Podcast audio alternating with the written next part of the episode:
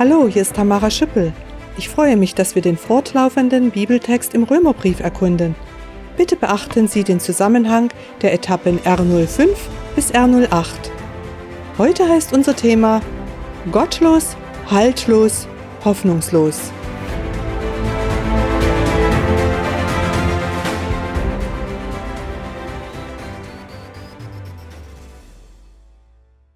Sicher erinnern Sie sich an unseren Rahmen, der uns beim Verstehen hilft.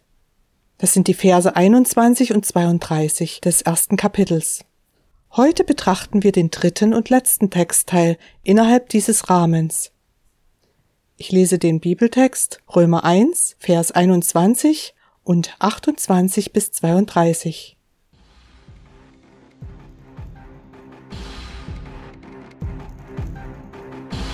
Trotz allem, was sie von Gott wussten, ehrten sie ihn aber nicht als Gott und brachten ihm auch keinerlei Dank. Stattdessen verloren sich ihre Gedanken ins Nichts, und in ihrem uneinsichtigen Herzen wurde es finster. Und weil sie es nicht für gut hielten, Gott anzuerkennen, lieferte Gott sie einem verworfenen Denken aus, so dass sie tun, was man nicht tun darf. Jede Art von Unrecht, Bosheit, Habsucht und Gemeinheit ist bei ihnen zu finden. Sie sind voller Neid, Mord, Streit, List und Tücke. Sie reden gehässig über andere und verleumden sie. Sie hassen Gott, sind gewalttätig, hochmütig und prahlerisch. Im Bösen sind sie sehr erfinderisch und ihre Eltern verachten sie. Sie sind unbelehrbar, unzuverlässig, gefühllos und kennen kein Erbarmen. Obwohl sie wissen, dass jeder, der so handelt, nach Gottes Gesetz den Tod verdient, tun sie es nicht nur selbst, sondern finden es auch noch gut, wenn andere es ebenso machen. Zitat Ende. Es geht zum dritten Mal um die grundsätzliche Entscheidung. Erkenne ich die Autorität des Schöpfergottes an?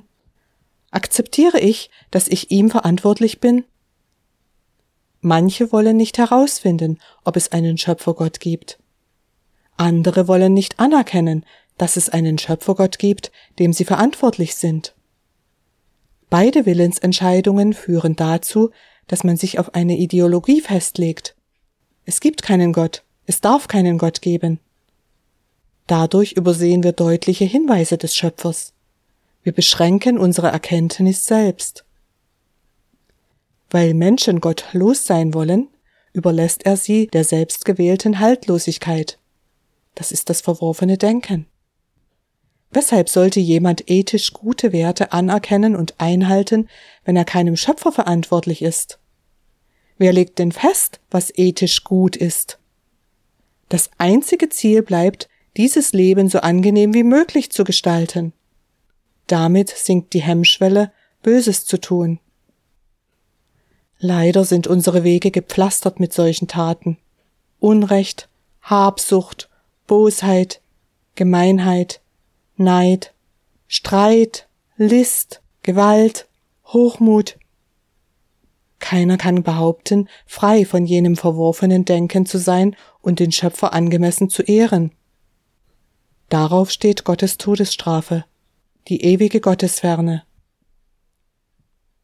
Das betroffene Eingeständnis persönlicher Schuld ist der erste Schritt in eine neue Richtung dann öffnet sich unsere selbstbeschränkte Erkenntnis wieder und wir begreifen, wir müssen zurück zu dem guten Schöpfergott. Glücklicherweise können wir zurück zu dem gerechten Gott, weil Jesus unseren Schuldberg aus dem Weg geräumt hat. Diese Freudenbotschaft beflügelte Paulus.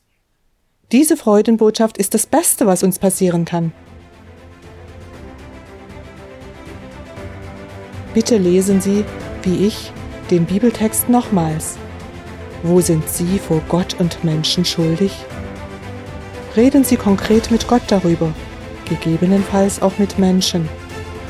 Diese Seelenhygiene ist regelmäßig notwendig. Wenn Sie Gott noch nicht kennen, suchen Sie Kontakt zu ihm. Sie werden seine Antwort verstehen, wenn Sie ehrlich und von Herzen suchen.